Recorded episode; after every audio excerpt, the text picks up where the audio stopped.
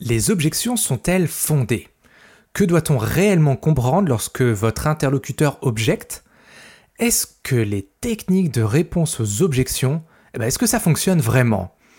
Eh bien c'est ce que nous allons voir aujourd'hui dans ce nouvel épisode de Petit Patron et Gros Succès. Vous désirez allier développement d'affaires et développement personnel, vous êtes au bon endroit. Salut à tous, mon nom est Christian Montero. Je vais vous partager mon expérience de 15 années en vente et relations clients, mais aussi mon expertise de coach et formateur professionnel, et bien sûr d'entrepreneur indépendant. Petit patron et gros succès, c'est le podcast des entrepreneurs indépendants qui souhaitent développer leur business tout en développant leur personne.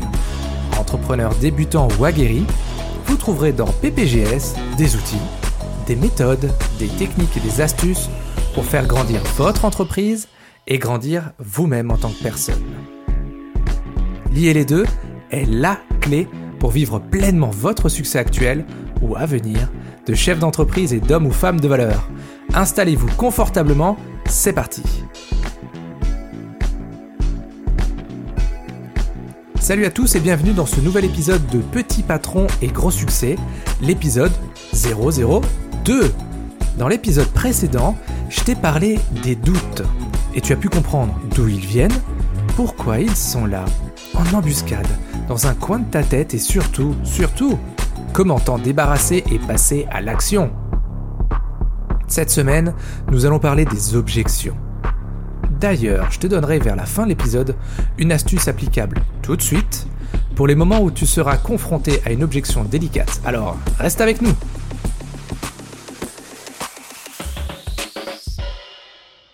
L'épisode d'aujourd'hui, j'avais vraiment, vraiment particulièrement hâte de te le partager parce que souvent, les entrepreneurs indépendants considèrent les objections comme la fin du game, la fin du match, la source de leur défaite ou de leur victoire lorsqu'ils sont en rendez-vous client. C'est assez impressionnant de voir à quel point une objection, et parfois toute simple, hein, peut faire basculer le sort d'une proposition commerciale ou d'une démonstration aussi brillante soit-elle.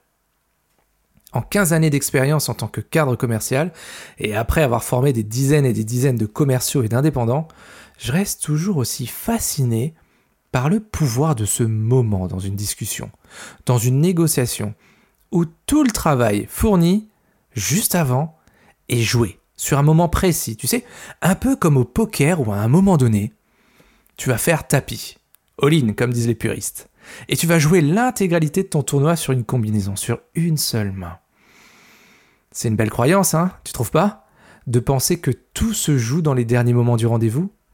Lorsque tu fais, hmm, ou que tu cherches à faire, une proposition à ton prospect. Elle a la peau dure, cette croyance, non?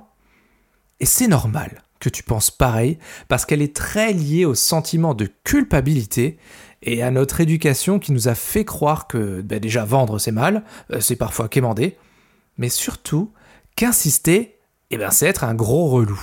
Combien de fois tes parents t'ont dit arrête d'insister maintenant, euh, ça suffit, hein, c'est pénible à la fin. Oh. Tu avais pensé à celle-là?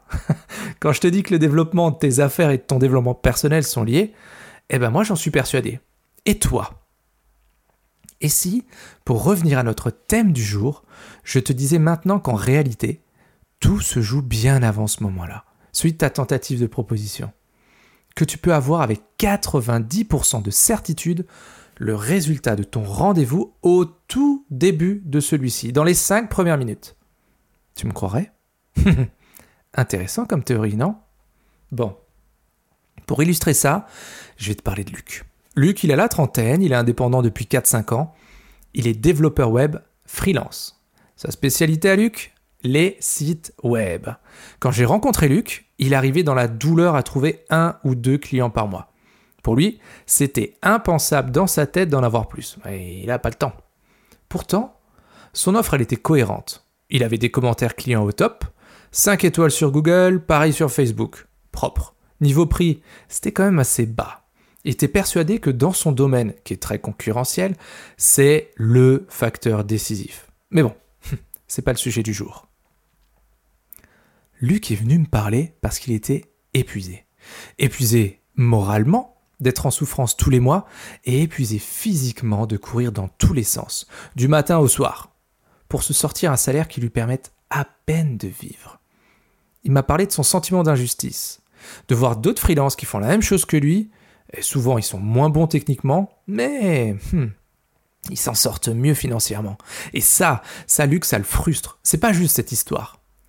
En travaillant avec lui, on a compris qu'en réalité il avait une résistance très forte, une croyance très ancrée, qui sabotait 95% de ses rendez-vous clients, et particulièrement avec les nouveaux prospects, ceux qui avaient encore jamais travaillé avec lui. Concrètement, pour les besoins de la formation, je lui ai dit écoute Luc, tu vas faire un enregistrement audio d'un de tes fameux rendez-vous, tu vois, ça va nous servir d'analyse. Exercice compliqué parce qu'en plus Luc, eh ben, il se juge avec une fermeté assez dure, mais bon, c'est pas le thème du jour non plus. Et on est quand même nombreux à le faire. Donc Luc voulait comprendre à quel endroit il se trompait et à partir de quand il perdait. Ça, c'est ses propres mots lui que je te donne. Bref, audio à l'appui. Ah, forcément, au bout de 15 ans d'expérience, je sais à quel moment aller pour comprendre la vraie problématique. J'ai pas eu besoin de d'écouter les 2h30 de rendez-vous. En réalité, j'ai mis le doigt sur plusieurs éléments. Tout d'abord, Luc ne brisait pas la glace avec son interlocuteur. Tu t'imagines? Il arrive au rendez-vous et il fonce directement à l'objet de la rencontre. Je dis pas qu'il faut passer 20 minutes à papoter, hein, de la pluie et du beau temps, non, au contraire. Je dis juste qu'il est nécessaire de savoir qui tu as en face de toi? Et surtout, surtout, de te faire accepter par cette personne, accepter en tant qu'être humain. Imagine, tu arrives dans un endroit inconnu, face à un inconnu, tu es chez lui. Eh bien, fais connaissance de la personne avant de rencontrer le professionnel. Intéresse-toi sincèrement à l'humain, déjà pour voir si ça va matcher ou pas. Cette astuce simple que j'explique bien plus en détail dans le programme Shoryuken, on rentre vraiment dans le détail. Cette astuce simple, elle va te permettre à 90% de connaître la tendance du rendez-vous. La création d'ambiance, c'est l'étape numéro 1 pour traiter les objections. Je dis numéro 1 parce qu'elle arrive avant toutes les autres, bien sûr, mais aussi numéro 1 parce qu'elle est plus importante que les autres. Je dis toujours qu'on peut tout dire à tout le monde, ça dépend comment on le dit. Et ça passe par se faire accepter de l'autre. Plus important encore que d'avoir une offre au top, plus important que ce qu'on appelle les techniques de réponse aux objections, dont je vais parler plus tard, mais surtout plus important que ton prix et que tes compétences. Je suis sérieux là-dessus. Crée une ambiance propice à ton rendez-vous. Souviens-toi de tes rendez-vous passés, tes rendez-vous clients qui se sont déjà déroulés. Ceux où tu as bien accroché avec les gens, ne se, sont-ils pas conclus plus souvent par un partenariat ou par une vente? Ah Est-ce que c'est le fruit des hasards? Non C'est juste parce que vous aviez des points communs, vous aviez des accroches. Ça a matché Ce que je viens de te dire là, pour Luc, ça a fait l'effet d'une bombe. Un éclair dans son esprit. C'est le déclic qu'il attendait. Entre cette analyse audio et le contenu du module 4, du programme Shoryuken, c'est celui sur la vente. Et bien sûr, le travail qu'on a fait ensemble, on a mis le doigt sur le vrai problème. En réalité, Luc, il s'effondrait au moment où il allait parler de prix avec son prospect. Et ça, c'était à chaque fois qu'il n'était pas à l'aise chez quelqu'un. Toute sa démo, toute sa démonstration technique, elle était au top. C'est un super technicien. Mais dès que venait le moment du prix, il était en souffrance. Parce qu'il pensait que le client allait réagir négativement à l'annonce du prix, qu'il allait vouloir négocier, qu'il allait demander un, rabais. C'est quand même lié à une croyance limitante, ça aussi. Mais bon, de nouveau, c'est pas le thème du jour. Luc, en gros, il hésitait. Parfois, il bégayait légèrement. Et souvent, il répétait plusieurs fois la même chose. C'est impressionnant parce que son rythme de parole y changeait. Et son assurance, toute celle qu'il avait construite pendant sa démonstration, son assurance, elle s'effondrait. Il se sentait mal. Est-ce que ça t'est déjà arrivé à toi? Repense-y une seconde. À moi en tout cas, ça m'est déjà arrivé un paquet de fois. Donc ce qu'on a fait, on a mis l'accent sur deux étapes. D'abord, la phase de création d'ambiance. Je te le redis, être accepté en tant que personne avant de l'être en tant que professionnel. Cette phase-là, elle a permis à Luc bah, déjà d'être plus à l'aise lors de ses rendez-vous, tout simplement parce qu'il se sentait bien chez les gens. Pas comme un commercial qui est, là pour vendre absolument à tout prix, mais plutôt comme un médecin qui cherche le bon diagnostic pour son patient. Et ça, ça change tout. Qu'est-ce que ça changerait pour toi, ça? Ah Ensuite, Je lui ai bien entendu donner quelques astuces techniques pour mieux présenter son offre et mener le prospect à une décision gagnant-gagnant. Aujourd'hui, Luc, il a brisé son plafond de verre des fameuses deux ventes par mois. C'est bien, c'est cool. Mais Luc, il est surtout sorti de ce stress du rendez-vous client, de la présentation de son offre, du moment où il va parler du prix. Ça, c'est terminé. Avant, là où 95% des gens lui sortaient l'objection prix, bah aujourd'hui, il y est confronté qu'une fois sur deux, voire des fois une fois sur trois. Mais il y a eu du boulot derrière. Ce que je vais te dire avec l'exemple de Luc, et j'aurais pu t'en donner d'autres, hein, parce que c'est clairement un élément clé du programme Shoryuken, c'est que les objections, elles se jouent avant ta démonstration, largement avant. Imagine si maintenant, toi aussi, tu étais plus à l'aise lorsque tu discutes avec des prospects, lorsque tu présentes ton offre. Imagine si maintenant, on te disait plus Bon ben, faites-nous un devis, hein. allez, envoyez-le moi, je vous rappelle, sans faute. Et que tu pouvais maintenant t'éviter ces heures complètement inutiles à faire des offres qui servent à rien. Parce que les gens qui te disent ça, ils vont ensuite faire le mort pendant des jours, des semaines. Même si leur projet il était urgent hein, quand tu es allé chez eux. On sait tous les deux comment ça se passe, non?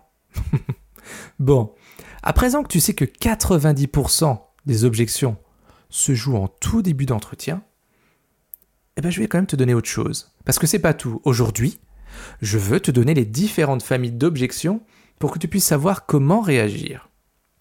Tout d'abord, tu as la famille des fausses barbes. C'est ces objections en papier mâché, hein, les objections à deux balles, du type euh, je dois en parler à mon comptable, euh, à mon psy, à mon cheval. Ou encore, euh, je vais voir si la situation s'améliore toute seule. Alors que dix minutes avant, il t'a dit que c'était important qu'il règle son problème tout de suite. Bref, tu vois le genre. C'est clairement que ta présentation, elle n'a pas convaincu, que finalement, ton produit ou service, il n'est pas du tout adapté à ton prospect. Lorsque tu as ça, bah, tu t'embêtes pas. La personne en face de toi n'est pas qualifiée. Passe ton chemin. Même si le rendez-vous il a duré trois heures, ça sert à rien. Franchement, ça sert à rien. Tu reprendras tranquillement chez toi les caractéristiques du rendez-vous et surtout bah, de la personne que tu avais en face de toi pour ne plus avoir ce genre de prospect devant toi. C'est juste une histoire de ciblage. On n'a pas le temps d'en parler tout de suite, mais euh, c'est clair que ça fait clairement partie du programme Shuriken. Ensuite, tu as les objections réelles et fondées. C'est la deuxième famille. Ça, ça c'est les vrais. C'est celle-là qu'il faut traiter. La personne te parle d'une caractéristique technique ou financière qui la dérange. Elle te demande un délai de livraison spécifique, une caractéristique spécifique à modifier. Tu vois? Ici, tu vas avoir le vrai problème, celui qui empêche ton prospect de devenir client. C'est là que tu peux agir ou non, si c'est dans tes cordes. C'est ce type d'objection, cette famille d'objections qu'il est important de prendre en considération et de traiter. C'est là où tu as un vrai pouvoir d'action. Enfin, la dernière catégorie d'objections, elle en comporte qu'une seule. Tu sais, c'est la fameuse hmm, je veux réfléchir. Ah, faut que je réfléchisse. Alors après, elle est déclinée sous toutes ses formes. Hein. Je dois réfléchir, faites-moi un devis, je vous rappelle, la nuit porte conseil, bref, tout le bullshit qui est autour de ça, tu vois Bon, écoute-moi bien. Je vais être super direct avec toi. Dans 95% des cas, la personne que tu as en face de toi, elle a déjà pris sa décision c'est mort. C'est terminé. Elle est en train de te dire poliment que ton offre ne l'intéresse pas. Et comme elle veut pas spécialement te blesser, ou alors qu'elle souhaite absolument pas que tu essaies de la convaincre, elle t'envoie gentiment sur les roses, tu vois, elle botte en touche. C'est une question d'éducation, elle veut pas être méchante avec toi. Mais oui. Tu sais, c'est un petit peu quand ils te disent Mais oui, euh, promis, je vais regarder votre offre à tête reposée, hein, blablabla, blablabla. Bullshit, my friend, it's over. Je te le dis, hein, ça, c'est terminé. Et les 5% restants de ce je veux réfléchir, il est immédiatement suivi de la véritable objection. Par exemple, ça, c'est pas le budget que j'avais en tête. Ou euh, je dois faire valider techniquement un point avec euh, un tel. Tu vois? Ça, c'est que 5%. 95% du temps, elle te dit poliment que ton offre ou ton service, en fait, ça l'intéresse pas. Ah, je t'avais promis une astuce en début d'épisode. Eh ben en fait, je t'ai menti.